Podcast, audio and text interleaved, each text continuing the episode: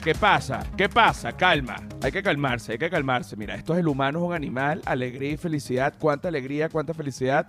Mucha alegría, mucha felicidad. Hoy es el episodio 70, último episodio del año, chicos. Me, me revuelco en la gloria que camino coño, también tan trabajado, ¿no? Ha costado esto, ha costado agarrarle, ha costado pero qué camino tan bonito. ¿Quiénes producen este espacio de todo este camino que ha pasado? 70 episodios, último episodio del 2020, el año más raro que el coñísimo de mi madre. Oye, que estás muy grosero. Toda la vida. No lo oiga. ¿No te parece esa patanada? No lo oiga, no vale. Óyelo, mira. ¿Quiénes producen este espacio? Arroba Flor de Pelo Piso. ¿Quién es esa gente? La gente que es. Un aplauso también. Arroba la sordera, ¿quién es esa gente? La gente que es. Otro aplauso. Arroba la feria del marketing, ¿quién es esa gente? La gente que es. Y arroba José R. Guzmán, que quién es esa gente, la gente que es, que no lo produzco, pero que lo hago. Me pueden conseguir en todas las redes sociales como arroba José R. Guzmán, menos en Patreon, que en Patreon es el humano, es un animal. Y así se llama igual que el podcast el canal del Patreon, bueno, hay una cantidad de cosas. Básicamente es un canal de contenido digital. Quítame esa música infernal. Ok. Ok. Ok. Allí está la cuarta temporada de Comida Calle Comedia por adelantado. Y justamente ya esta semana comenzó a salir el contenido extra de Comida Calle Comedia cosas que no van a estar en YouTube, eh, bueno, van a estar en Patreon, entre otras cosas, entre otras cosas. De verdad que yo se los recomiendo, no porque obviamente a mí me conviene, pero bueno, me conviene para seguir eh, eh, produciendo y, y, generando contenido y viajando para grabar comida, calle, comedia y todo esto. Pero también les conviene a ustedes porque les va a gustar. Eso es un nivel de locura. Bueno, y además que yo soy mi propio Netflix, chicos. Soy mi propio Netflix. Se acabó. Hoy es un día hermosísimo porque es el último programa del 2020.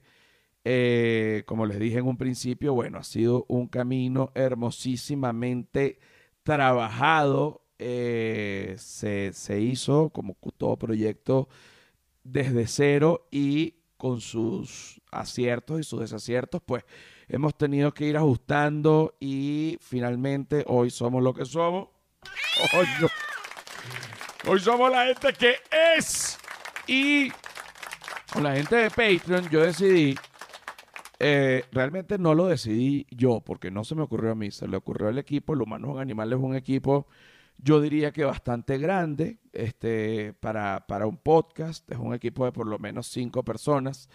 Eh, y es la primera vez realmente que tengo equipos tan grandes, puesto que una vez que yo me, me, fui de Venezuela, en Venezuela claro que tuve equipos este, grandes, pues, pero una vez me fui de Venezuela, que llegué a México, mi único equipo ha sido Silvia toda la vida. Entonces, siempre hemos sido dos que hemos hecho todo, diseñamos, grabamos, hacemos, editamos, reímos, no, no. O sea, y eh, con el humano es un animal, nos asociamos con la sordera, con la feria del marketing y ha sido una cosa maravillosa, bueno, hasta el punto que también terminamos trabajando el diseño de comida, calle y comedia, o sea, eh, eh, somos hoy en día, en este 2020, una familia, digamos, del humano un animal, de comida, calle y comedia y de José R. Guzmán, un aplauso. En Patreon, toda esta gente dijo, vamos a nombrar el soldado del año, del mes eh, y que se haga por un video y que la gente vote a través del Instagram de José. Yo subí las dos historias eh, y bueno, la gente votó por uno de los dos. Ese de los dos, del, soldado del mes, del, del degenerado del año, lo tenemos aquí hoy. Es Frank. Coño, Frank. Aplauso total para ti, hermano, amigo querido, degenerado. Medalla, medalla puesta, alegría y felicidad, medalla puesta aquí en vivo, chicos. Este, te, la gente votó por ti, te ganaste estar aquí y aquí estás. Tú ahorita vives en Miami. En Miami, un honor, hermano, un placer. Siempre, brother, te he seguido desde siempre y siempre voy a ser un degenerado de tu batallón. Adelante, Hasta que sea asombroso. hasta que sea asombroso. Hasta la victoria siempre. Vence. No joda. Vamos, Mira, a mí me encantan los dichos de Chávez porque es que de verdad que son muy acertados. Solo que son de Chávez y no se pueden usar porque la gente sabe que es de Chávez y no es mío. Por eso tengo los míos, pero igual los de Chávez son muy sabrosos. Así haya destruido a Venezuela. Son cosas distintas. Una cosa es una cosa y otra cosa es otra cosa. A ver. Así mismo. Tú sabes que yo tengo una vaina rara, weón, que a mí me gusta ver los discursos de Chávez cuando puteaba a la gente. Sí, bueno, claro, y, y yo también a veces, este, a, a mí me encanta, que no es lo mismo porque es una película, pero ver la escena de la película La Caída, cuando Hitler ya está en una locura, este, eh, como, bueno, regañando a sus generales y los generales así unos señorotes sudaotes nerviosos. Ah, claro. Sí, sí, sí, ¿Entiendes? Bueno, eh, tú sabes que cuando a veces regañan a alguien, da cierto morbo ver cómo, cómo lo regañan. Es así. Mira, tú vives en Miami ahorita. Sí. Eh, y mm, el equipo te mandó a, bueno, como que mandaras una, una especie de, de biografía para que yo me ubicara, ¿no? Lo que mandaste fue una cosa maravillosa. ah, lo Eh, leíste bien. Sí, lo leí, claro. Este, dentro de lo cual dice que eres poeta. Vamos a ir paso a paso. Primero, eres poeta. ¿Es cierto o falso? Me considero un poeta. Ok, ¿cómo, cómo, cómo es un poeta hoy en día? Porque yo, eh, para mí, esto es en mi cabeza. Yo evi- evidentemente no estoy diciendo que la, que, la poesía ahorita no, no exista, pero, pero lo siento más bien como un oficio como del pasado. Yo ahorita, el, digamos, la poesía sé que, que sigue existiendo, pero, pero mm, no lo, no lo siento como, digamos, como tan vigente. ¿Cómo es esa poesía vigente que eres tú? Mira, honestamente, a veces es difícil, porque la poesía, tú sabes que es algo muy romántico que quizás a veces se vuelve un poco complicado de leer porque es muy subjetivo. Es muy de la visión o de la idea o de lo que está viviendo el que lo está escribiendo. Y pues lamentablemente yo lo que entiendo ahora es que lo que vende es el sexo y el reggaetón, y la locurita y la vaina. Bueno, Entonces, pero, que- también se puede hacer eh, poesía erótica y poesía, digamos, poesía pop eh, eh, o, o Es que, de poesía hecho, Yo reggaetón. comencé, yo comencé haciendo un curso de literatura erótica, por eso fue que me gustó. Entonces, si tú, por ejemplo, bueno, de hecho, si tú agarras, vamos a hacer este ejercicio, si tú agarraras una letra de reggaetón y la pasas como a poesía, ¿no? Me gusta kinky romantic, de- ¿entiendes? O sea, ¿entiendes? Pudiese, pudiese ser una, una poesía.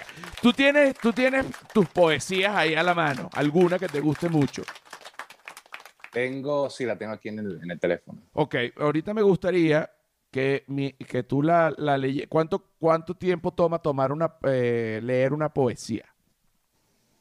No, tengo una corta que, bueno, una que, que me gusta mucho que se llama Suegros, que la tengo en mi Instagram. Ok, Eso me toma, ¿qué? ¿Dos minutos? ¿Tres minutos? dos minutos, tres minutos, no importa, se puede tomar 15 minutos, lo que tú quieras. Yo lo que quiero Bueno, es bien. acompañarla, acompañarla con el piano.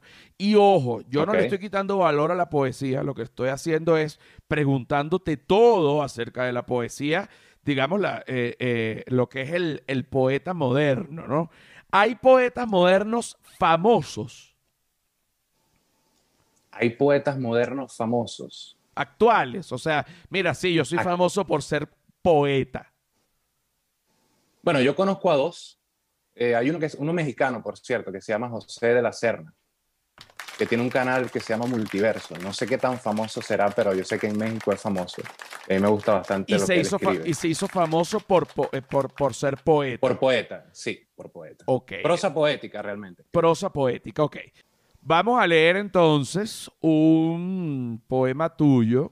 Yo me encantaría, me encantaría si es erótico. Eh, y cuando tú lo comiences a leer, pues yo te acompaño con un, un piano muy sencillo, lo, lo que me da mi capacidad, si tú me lo permites. Este se llama La Profeta y dice así: Es difícil imaginar un cuerpo sin colores, que no tenga bosquejos de la infancia o rayones por heridos, por malas decisiones o alguna que te cambiaría la vida. Usualmente me gusta combinarte con el rojo de mis labios, que conocen el destino porque pasó por alto sus deseos, casi ajenos por el apoteósico viaje invernal que nos separa. Y sin embargo, me vivo imaginando cada sonido, cada olor, cada bendito centímetro de arte que esculpe tu cuerpo, adornado con dibujos que dicen más que una vida si sabes mirar, por supuesto. ¿Quieres que siga? Claro, sigue, sigue. Ok. No me he olvidado de tu arete, primer indicio de intriga, el arte más hermoso que ha podido degustar con la mirada. Me enciende la idea de querer indagar, de hacerte preguntas incómodas que revelen a la profeta, a la que sabe, la que ha dejado marcas celestiales por todo tu cuerpo, la que vive en la torre, la que lleva el control de lo que quieres y lo que añoras, algo que me ha carcomido la imaginación. Pero sin pena me dejo llevar cuando miro tus fotos y me imagino que estoy ahí contigo en ese jardín, que es el único lugar donde dos almas se pueden conocer.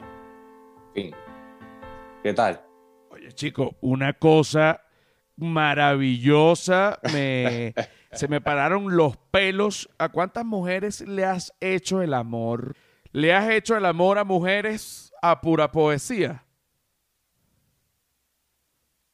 Sí, sí lo he hecho. Claro. Pero cada vez es más difícil. Cada vez es más difícil porque son unas... Cada vez se hace más difícil. Son, son las románticas, este... Porque además hay un mito urbano que es, si es poeta, está pelando bola. Porque tú sabes que, porque, o sea, no nos vamos, no nos vamos a caer a cuento. Ahora, una cosa. Tú eres poeta desde que estabas en, desde que vivías en Venezuela. ¿Desde hace cuánto tiempo te fuiste de Venezuela? Me fui en el 2016. Ok, te fuiste en el 2016, ya son cuatro años. Yo me fui cuatro años. Sí, yo me fui en el 2017. Yo el otro día estaba conversando con eh, una amiga que la gente no suele mostrar eso en las redes sociales, pero que es una gran verdad, a menos que, bueno, tú ya de por sí eh, tengas una estabilidad económica, digamos, eh, que te permita no caer en esas situaciones, pero cuando uno se va de su país, eh, uno llega al punto de que incluso pasa hambre, porque uno, uno mientras vive en Venezuela, eh, uno nunca piensa cuál es el champú que voy a comprar, ni que este está tan barato, ni o al menos cuando, no sé cómo ahorita, pero al menos cuando yo vivía allá, o sea, simplemente compraba como en automático. Una vez que sales, que, se te está acabando la plata de verdad y que nadie te va a ayudar, no hay nadie que te va, nadie te va a ayudar Nadie te va a ayudar. Lo voy a repetir otra vez. Nadie, te va a ayudar. O sea, no hay un hermano, no hay una. O sea, te ayudan de una llamada, una cosa, pero. Pero no, no. consejo, güey. Consejo. este, te dicen que te quieren mucho, pero no hay dinero para ayudarte. Y si no lo consigues tú, pues te jodiste, te vas a morir de hambre. Entonces uno tiene que ver este, qué es lo que hace, ¿no? Y en esas primeras instancias, cuando uno llega nuevo a un país, eh, cuando, cuando empieza ese primer bajón económico, de verdad que pasas hambre.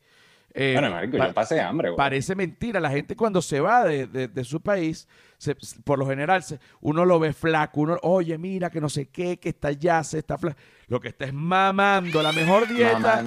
Mira, la dieta más efectiva es estar pelando bola. Eso te lo digo yo.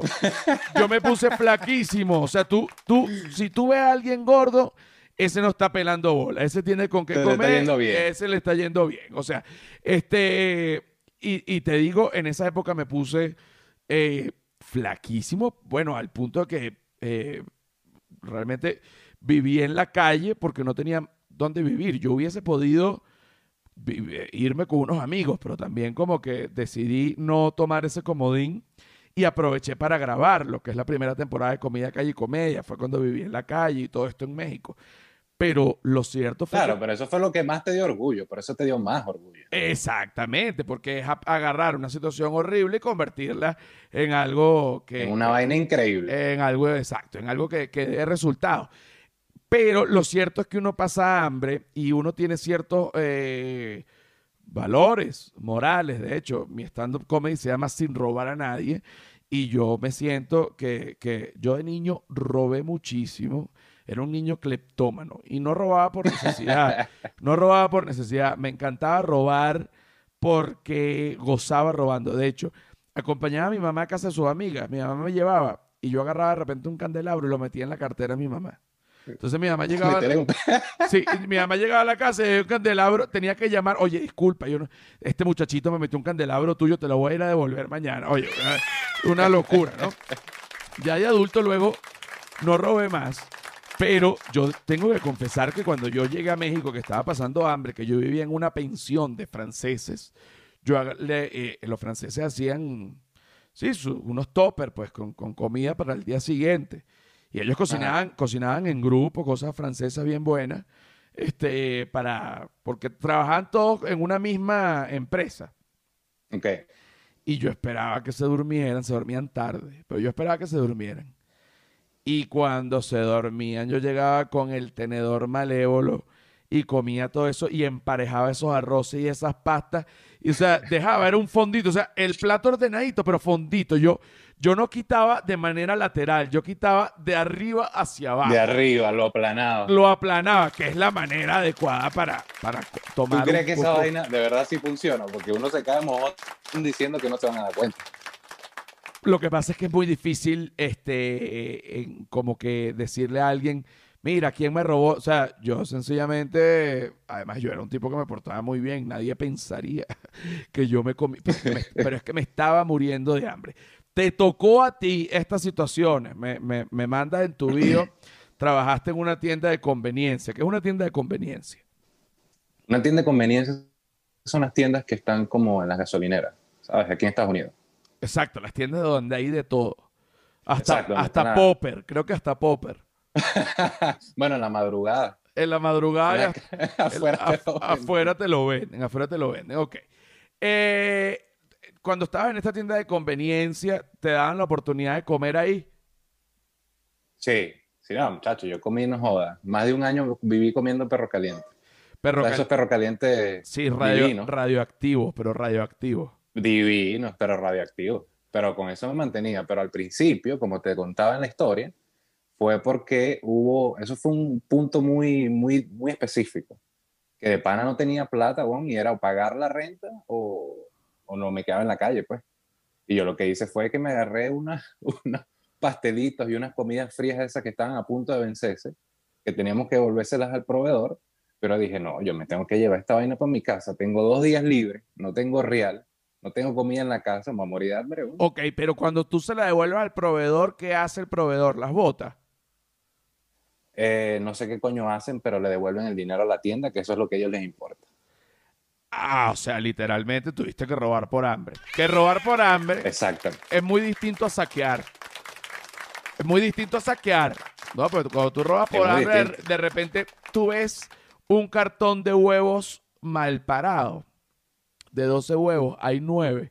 Tú agarras uno, quedan 8. Nadie se da cuenta. Un cartón mitad cartón, nadie. Tú agarras un huevo y ese huevo no es que te lo vas a freír ni nada. Ese huevo rapidito lo zancochas. Mira, yo llegué a zancochar huevo en ducha, ¿viste? Este, para que no vieran que yo me había, porque el hambre era, no queda zancochado, pero queda como un huevo tibio, igual te lo come, o sea, las cosas, ¿no? las cosas que uno va pasando. Tú ahorita eh, ¿Estás eh, ya en Miami económicamente estable o todavía estás con una pata acá y otra allá? Estoy una pata aquí y una pata allá. Pero yo, más, yo, también, no te preocupes, estamos igual. Más aquí, que, más aquí que allá, pero bueno, tú sabes cómo es la cosa. Exacto, tú sabes cómo es la cosa. Tú eres poeta y además vives de qué? ¿Qué haces tú? Bueno, yo pago la comida, trabajo en una tienda de luces, trabajo vendiendo luces.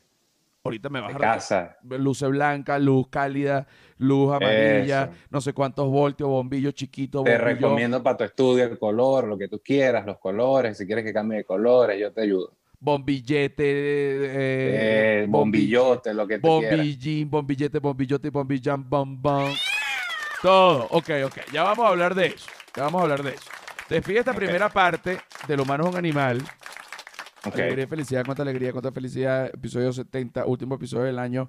No joda, qué vaina, qué mierda. Me gusta esta mierda, qué rico, mamá huevo.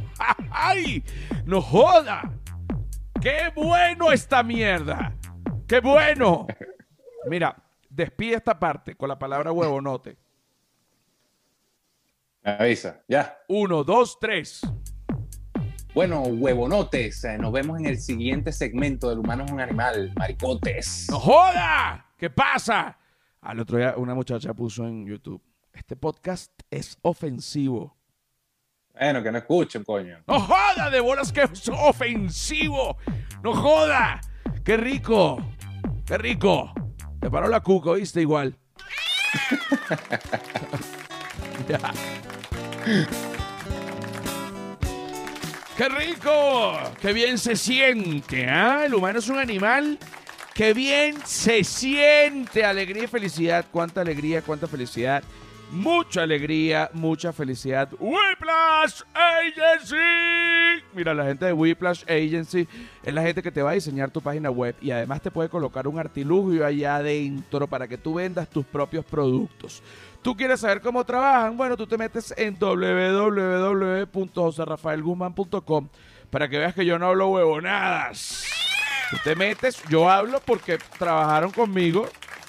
Son unos huevos pelados. ¡Ay! ¿Lo va a llamar no lo va a llamar? Whiplash Agency, la vulgaridad hecha excelencia. Y otra cosa, chicos, la gente de, te lo voy a decir ya, Social Sub Club. La gente que le está haciendo los subtítulos a Comida, Calle y Comedia, traducidos en inglés de manera excelsa, sin ningún error ortográfico. Porque si hay una cosa que a mí me, me mata eh, de la rechera y, me maldigo y me jalo los pelos y me revuelco y me pellizco las tetillas y me, y me, me rasgo las vestiduras, es ver, coño, errores ortográficos en los subtítulos, cosa que no pasa con la gente de Social Sub Club. ah, que tú quieres probar para ver. Bueno, ve comida calle y comedia para que tú veas que en esa no hay ni un error. Además, otra cosa que lo digo, subtitular comedia es bastante complicado porque tiene un timing. No es que tú vas a poner un chorizo por flojera, que vas a poner como siete párrafos así de lo que uno va a decir ya. No, chicos, eh, eh, es como echar un chiste. Tú vienes, dices una parte y al final, ¡pam! el remate. Ese remate tiene que salir justo cuando se dice. No es que va a salir antes porque era el que te alcanzaba la línea y estás ladillado. No, coño, tu madre. Aprende la gente de Social Club. Social Sub Club. Borracho, Magali. No le vayas a tu mamá que tomé, ¿oíste? No, en serio. No le vayas a decir a tu mamá que tomé. Quítame esa maldita música. Aquí estamos con Frank. ¿Cómo está Frank? Aquí está Frank. Le estamos abriendo ya los micrófonos. ¿Cómo estás? ¿Esperaste Todo mucho? bien. ¿Todo bien? No, estamos, estamos aquí mismo. Esto acaba de pasar uno detrás del otro. No es que esperaste mucho. Mira, ahorita sabes de luces. Porque eso es otra cosa que pasa cuando uno se va de su país. Uno termina haciendo varias cosas que a lo mejor no son del área de uno o cosas por las que uno ya pasó que pensó que no las iba a tener que volver a hacer. Y me, huevón. vo- me vomito, me río, gozo. La gente, bueno, cuando, cuando uno se va de Venezuela, un- y lo repito, cuando uno está por irse, uno dice, no, que me voy a llevar, y, y, y voy a hacer un currículum, y, y voy a decir que yo estuve en una campaña, que yo estuve, no sé qué. Nada de esa vaina existe. Le Y es, es, es muy doloroso, es muy doloroso ver como lo más importante de Venezuela no es nada en sencillamente en el mundo, para donde tú vayas, tú vas para Estados Unidos, tú vas para México. No, que yo en Venezuela estuve conceptualizando que no, no, señores, nosotros no sabemos nada de eso. No, que yo estuve en la mega donde sea la FM que no, mire, señores, es una vaina ahorita nosotros no nos inter... Y es más, eso es de- desquiciado. O sea, es un poco así. Nosotros no nos interesa Sí, la sí. mega, no nos interesa nada de eso. No, que yo tuve que no sé qué poca para que te le ven. No, te le ven. Ese culo. Usted, usted, usted está en otro país. Va, devuélvase si usted fue tan arrecho. O sea, no, eh, eh, es, es, más bien es lo contrario. Cuando tú pones en tu currículum muchas cosas de las que, si, tú dices la verdad realmente en tu currículum para conseguir un trabajo en una empresa, no te contratan porque la gente dice, no, bueno, pues este carajo va para la NASA, o sea, en Venezuela era el rey, entonces que, se devuelva, juega en, en contra. ¿Cómo te ha pasado, cómo lo sientes tú en ese sentido? En ese sentido, totalmente de acuerdo. O sea, yo llegué aquí haciendo cualquier vaina menos lo que yo pensé que, que iba a hacer, que era escribir o en ese momento cuando vine pensé que quería trabajar en cocina porque estudié cocina, pero al final me di cuenta que simplemente era un hobby, no una pasión, y que mi pasión realmente era la escribir. Pero bueno, resulta que yo sigo haciendo mi escritura por un lado, pero coño, tengo que comer. No puedo dejar de comer y de pagar los biles y de pagar la renta y toda la vaina. Claro, porque... porque he tenido, brother. ¿Qué edad tienes tú? ¿Qué edad tienes tú? 29. No, 29, estás Virgo, fíjate. Te, te, te, voy a echar esta historia para que te calmes. Yo a los 29 años me estaba graduando de odontólogo. O sea, ¿qué te quiero decir con esto? Que todavía me faltaban dos años a mí para realmente... Mm.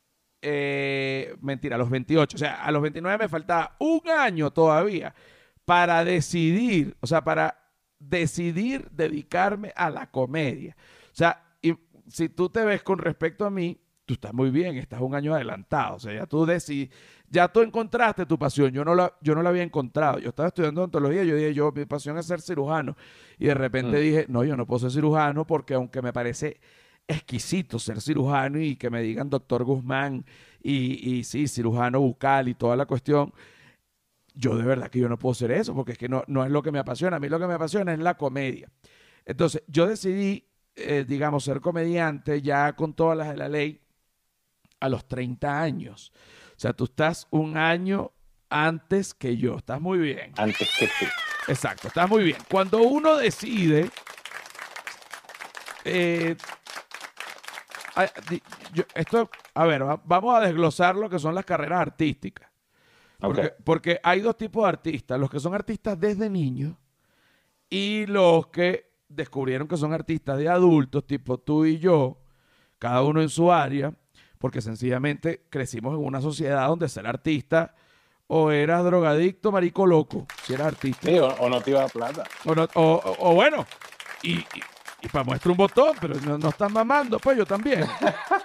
o sea, eh, eh, es una verdad. No, no es que no es, no es que no te va a dar plata, no es que la vas a pasar mal, es que la carrera artística son, no es una carrera que tiene un sueldo, son carreras azarosas.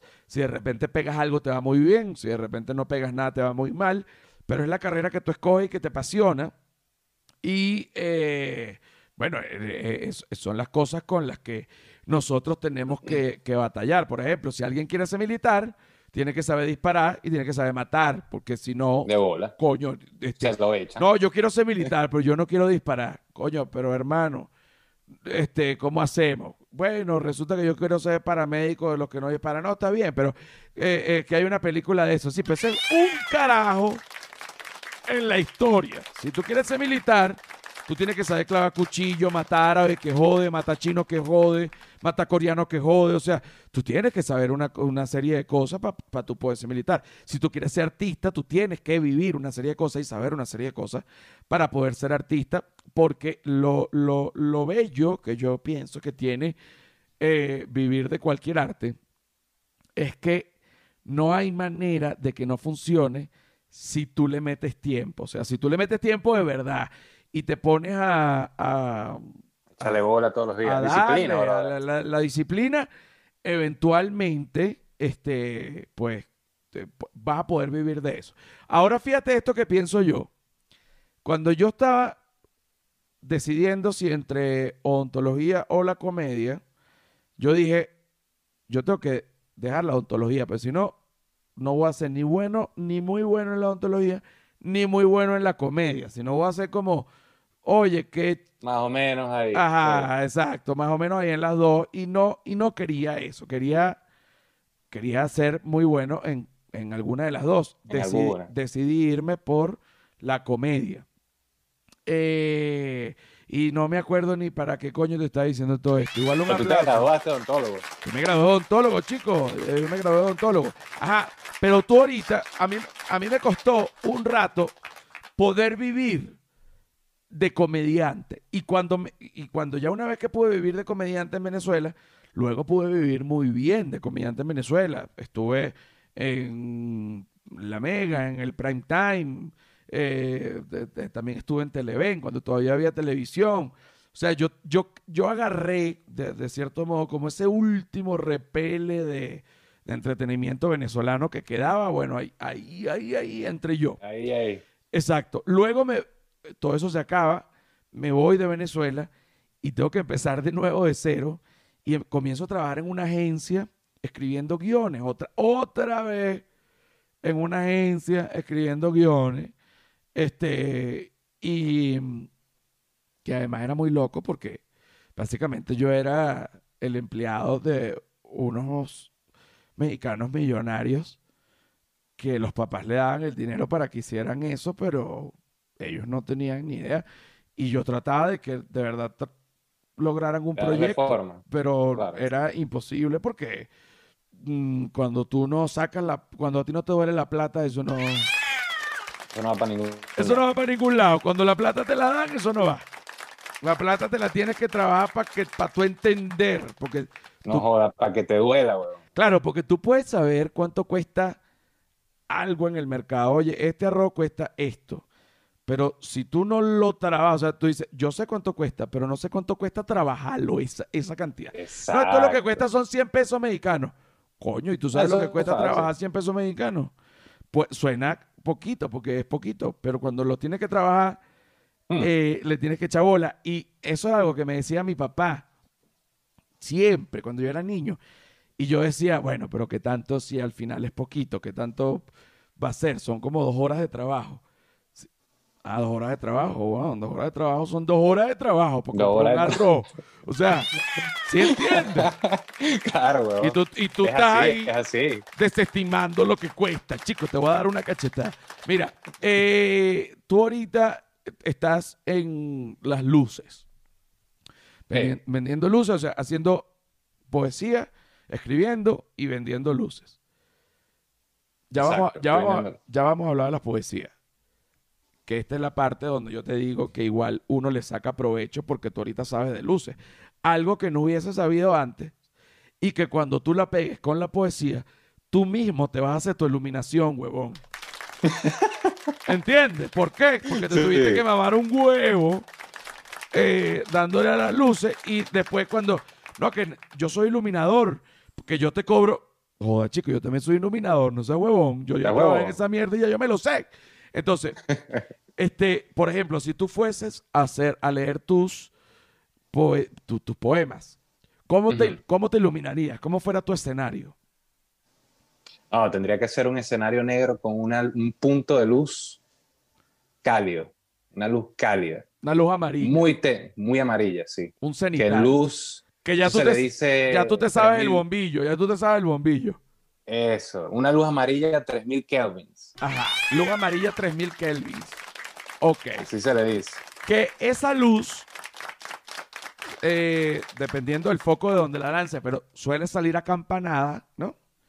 Exacto. Mientras más alta esté, más abierto es Más abierto es el ángulo de el, proyección. el, correcto. el cin- el- el- el círculo.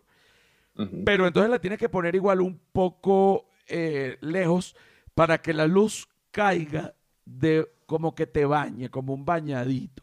Exacto. que sea como un- una luz divina. como una luz divina.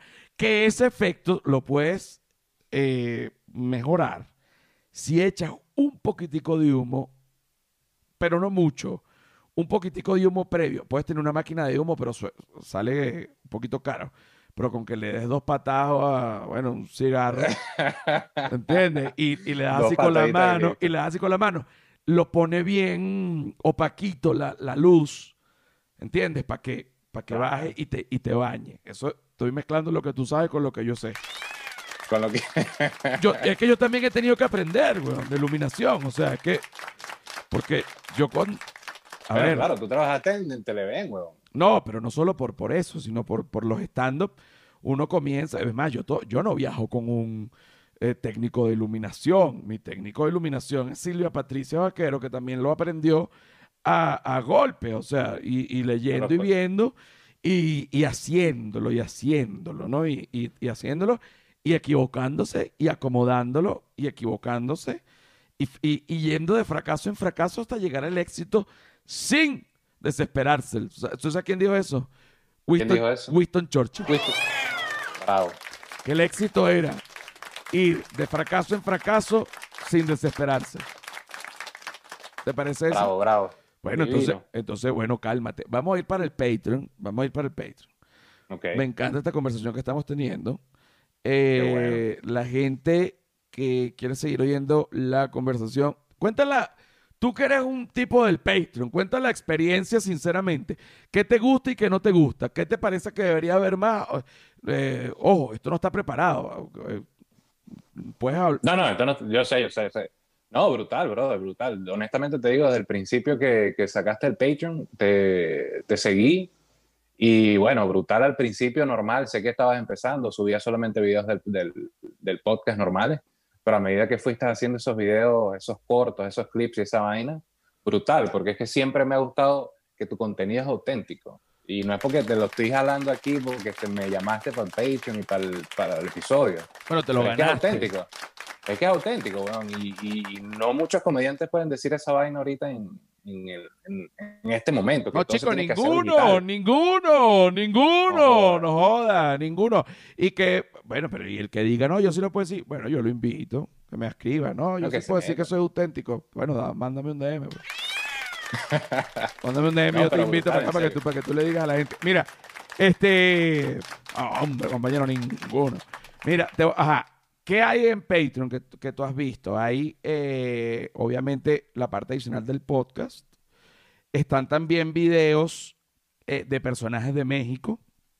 Personajes de México. Ya hay varios. Están también eh, le- el documental de la basura, que está muy bueno, pero ese también, Ah, está, brutal. ese también ahorita está en YouTube. Ese es un documental de 42 minutos, como para que lo veas acostado en tu cama un domingo sabroso, Relajado. con- con tu pareja. Este, Exacto. o solo.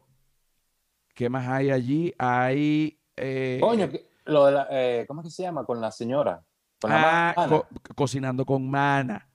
Hay, Coño, tam- buenísimo. hay también. Bueno, hay un tier que si pagas 15 mil dólares, me puedes coger. Bueno, Pero nadie te, lo prometo paga. que, te prometo que cuando me paguen mi primer cheque con el poema, te voy a pagar ese tiempo. Coño, espero, espero que no lo hagas. Me, da un miedo terrible. espero que no lo hagas. Eh, eh, eh, eh, eh, puedes comprar uno de, de 13 mil que no incluye cogerme y, y te vienes para acá y abajo y hacemos todo lo que tú quieras. Mira, vamos para el Patreon, ya venimos. El que quiera oír más. Dale. Bueno, el que quiera oír más, que se suscriba, papaito.